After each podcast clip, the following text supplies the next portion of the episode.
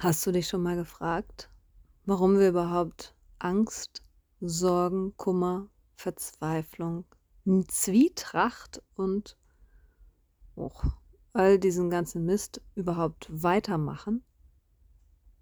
Das hat ja einen Wert und das hat auch seinen Sinn oder ihren Sinn. Und ich möchte heute genau über diese Abzweigungen im Leben sprechen, wenn wir ins Dunkle gehen, in diese verzweifelnden Zustände, die uns Angst und Bange machen oder die uns zu etwas zwingen oder nötigen wollen oder wenn von außen etwas auf uns eindrischt, sei es nun verbal, körperlich, gesellschaftlich, und wir das Gefühl nicht loswerden, es wird dunkel. Das könnte sich jetzt zu einem sehr düsteren Kapitel unseres Zusammenlebens entwickeln, aber du kennst mich ja mittlerweile ein bisschen. Ich bin meistens sehr guter Dinge und das bin ich auch jetzt. Mach dir also nicht so viele Gedanken, warum ich jetzt immer solche komischen Themen auswähle. Es ist ein schönes Thema. Was heißt das denn im übergeordneten Sinne überhaupt? Wir haben ja unsere Ampel in uns, also den Verstand, unser Herz und unseren Bauch, also unsere Gefühle, unsere Liebe, unser Verständnis und eben unser geistiges Eigentum. Wobei ich das, glaube ich, mit Absicht mit einem kleinen Fragezeichen versehen habe. Geistiges Eigentum. Es ist ja nicht immer unsers, was wir denken, und es ist auch nicht unsers, was wir fühlen. Jetzt sind wir schon gleich mittendrin. Wieso ist denn das nicht deins, was du fühlst? Naja, Empathie funktioniert ja genau so, oder? Wenn ich, wenn ich nichts fühlen würde, wenn du dir auf den wenn du dir was auf den Fuß fallen lässt, wenn der Hammer deinen Fuß trifft und du aufschreist, dann schrei ich mit. Da kannst du aber sicher sein. Wenn ich das sehe, schrei ich. Und wahrscheinlich ziehe ich den Fuß auch selbst weg oder fange irgendwas an äh, aufzuspringen oder dich äh, retten zu wollen oder ja, ich will dann nach dir schauen. Das kann ich ja nur, weil mein Instinkt, meine Ampel, sofort reagiert. Aua! Und nun? Gleichermaßen hat ja auch Louis Hay schon gesagt, wir haben ja nicht ohne Grund einen eigenen Körper und du hast deinen eigenen und ich habe meinen. Also können wir auch helfen, wenn es dir oder mir gerade schlecht geht. Aber diese Empathie und diese Gefühle, die ich dann für dich habe, wenn dir etwas zustößt, sind doch relativ wichtig für unser gemeinschaftliches Zusammensein. Ohne eine Gemeinschaft oder eben dieses Zusammenleben wären wir ja aufgeschmissen. Hm?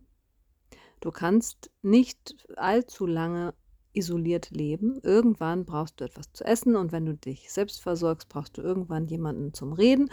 Und wenn du niemanden zum Reden möchtest, dann brauchst du irgendwann ein rundes Gefühl in und mit dir, und das findet eigentlich nur dann statt, wenn du integer bist mit dir und der Welt. Und wenn du die Welt betrachtest, dann laufen da ja ziemlich viele Menschlein drauf herum. Und wir können nicht mit jedem Menschen befreundet sein, aber wir können sie doch mit berücksichtigen, weil wir ja auch einer sind. Also wir gehören ja zur Masse. Das ist ja schon wieder eine steile These von mir. Heieiei, das fängt ja gut an. Naja, aber es ist ja so, du bist auch genauso wie ich Teil dieses Systems und wir bedienen uns gegenseitig und wir helfen einander, indem wir eben auch technologische Gegenstände verkaufen oder herstellen oder eben gemeinschaftliche Arbeit leisten oder ja, Nahrung auf die Teller bringen oder zu den Menschen oder etwas anbauen und so weiter und so fort. Also überprüf mal bitte, was du überhaupt tust. Sowieso sollten wir immer manchmal einen kleinen Rückzieher machen und uns nochmal schütteln und gucken, was mache ich hier eigentlich. Das meine ich aber nicht. Was tust du in dieser Zeit, in dieser Gemeinschaft für dich und also für dich, damit du Geld verdienst, damit du deinen Lebensunterhalt sichern kannst was machst du für andere Menschen damit? Also was für einer Tätigkeit gehst du nach und wie setzt sich das global zusammen? Bist du damit einverstanden, diese Arbeit zu machen? Machst du sie gerne? Musst du sie machen oder denkst sie machen zu müssen? Und welche Auswirkungen hat das auf das Gemeinwohl? Wenn ich etwas nicht gerne mache, heißt das nicht, dass es dem anderen schadet. Oder? Jetzt biegen wir nochmal ab.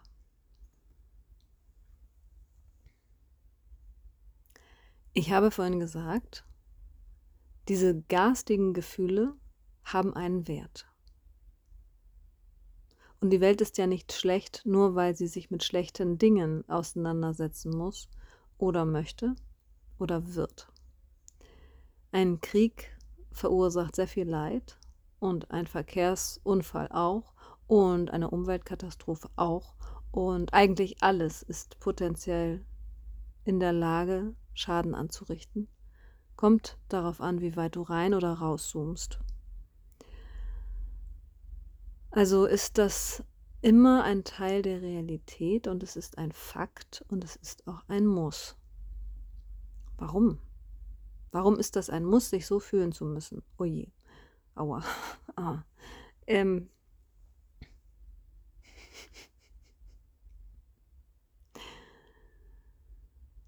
Wenn du die Realität natürlich nicht anerkennst als das, was sie ist, nämlich nicht schwarz und weiß, sondern kunterbunt und manchmal eben sehr, sehr düster, dann haben wir ein Problem, weil dann möchtest du ja nur himmelhoch jauchzend sein und wie würde das sich denn darstellen, wenn du die Differenzierung zwischen den einzelnen Farbpaletten nicht kennst? Wenn du alles auf einmal zusammenschmeißt und zusammenmischst, dann wird das ja braun. Ähm, da gibt es auch verschiedene Nuancen und Ab Abstufungen. Gibt auch schöne Brauntöne, natürlich. Aber wenn wir doch alle Gefühle dieses Spektrums ja, dieser Welt hier erleben möchten, dann brauchen wir den gesamten Tuschkasten. Und dann brauchen wir auch Übung darin. Und diese Übung ist für mich genau das. Wenn ich noch nie gemalt habe oder noch nie erfahren habe, wie es ist, wenn ich alles auf einmal zusammenrühre und es ein Durcheinander gibt und auch ein unsauberes Gefühl, dann habe ich auch gar keine Peilung, wie das ist, wenn ich ein ganz klares, lichtdurchflutetes Gelb male. Ich glaube ja auch, dass es Künstlerinnen gibt, die sehr viel Erfahrung damit haben, ihre eigene Palette zu malen. Und deswegen lieben wir sie und deswegen schauen wir ihre Werke an und deswegen kaufen wir auch das, was wir sehen und stellen es uns hin, weil wir eben genau diese Nuancen mögen und genau diesen Klang, diesen Farbklang. Und natürlich würde ich mir kein Kriegsbild in mein Schlafzimmer hängen. Oh weia, warum sollte ich das tun? Und natürlich will ich auch nicht dabei sein, wenn jemandem etwas passiert.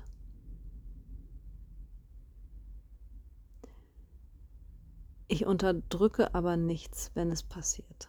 Und wenn ein Gefühl kommt, weil ich etwas erleben muss oder weil ich einer Situation beiwohne, dann ist das so. Dann nehme ich das hin und dann nehme ich auch das Schwarz, das Braun, das, das Kackbraun an. Und je öfter ich das getan habe in meinem Leben, desto mehr Übung habe ich bekommen, in meiner eigenen Farbpalette eben zu schalten und zu walten bzw. rumzurühren und Farben auszusuchen, die mir lieber sind und die mir passen. Die zu mir passen. Und jetzt komme ich nochmal zum Anfang zurück. Gerudert. Wieso sind denn diese negativen Gefühle überhaupt wichtig für dich und deinen friedlichen Alltag und dein Leben? Stell dir mal vor, deine eigene Farbpalette ist von Anfang an so wie aus dem Tuschkasten. Also du kennst nur diese Farben und diese Farbmischung. Du hast es nie gelernt, den Farbkreis selbst anzuwenden und selbst für dich deine eigenen Nuancen und Abstufungen herzustellen. Dann wirst du es auch nicht dimmen können, was du fühlst, dann wirst du es nicht größer machen können, also lauter, dann wirst du es nicht ändern können, also ein neues Blatt Papier nehmen und etwas anderes draufmalen, dann wirst du immer das malen, was dir gegeben wurde.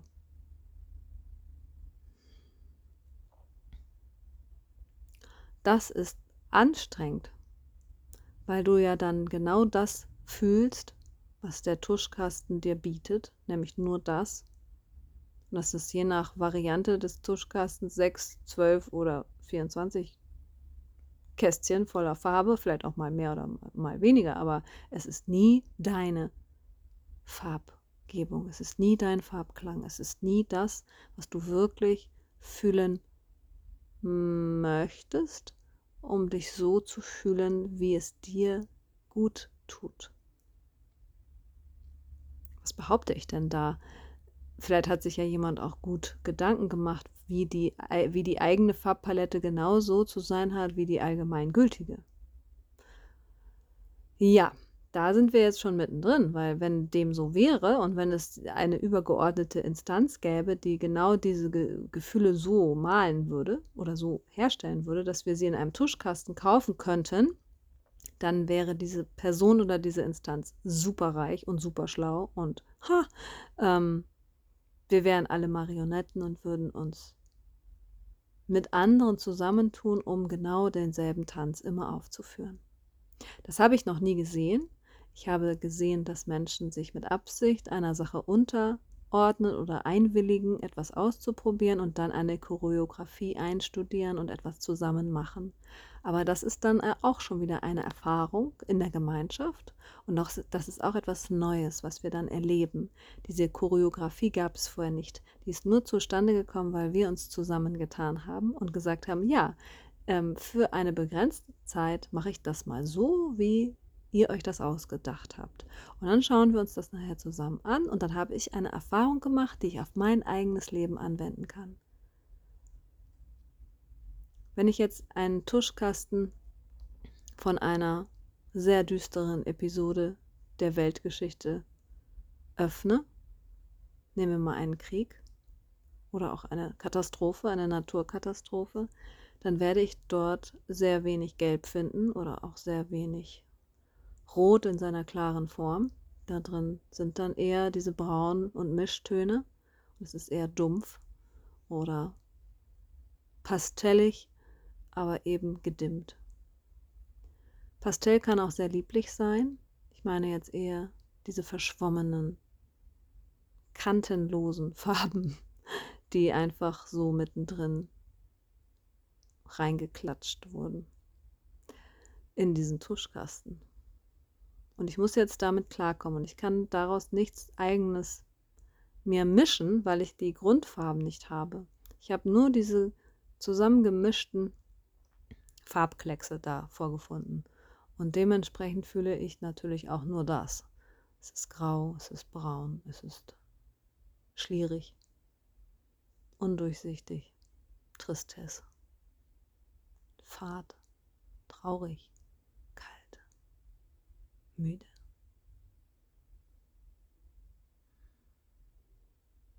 Was nützt dir jetzt diese Analogie zwischen Tuschkästen, Farbpaletten, dem eigenen Farbklang und der Misere dieser Welt.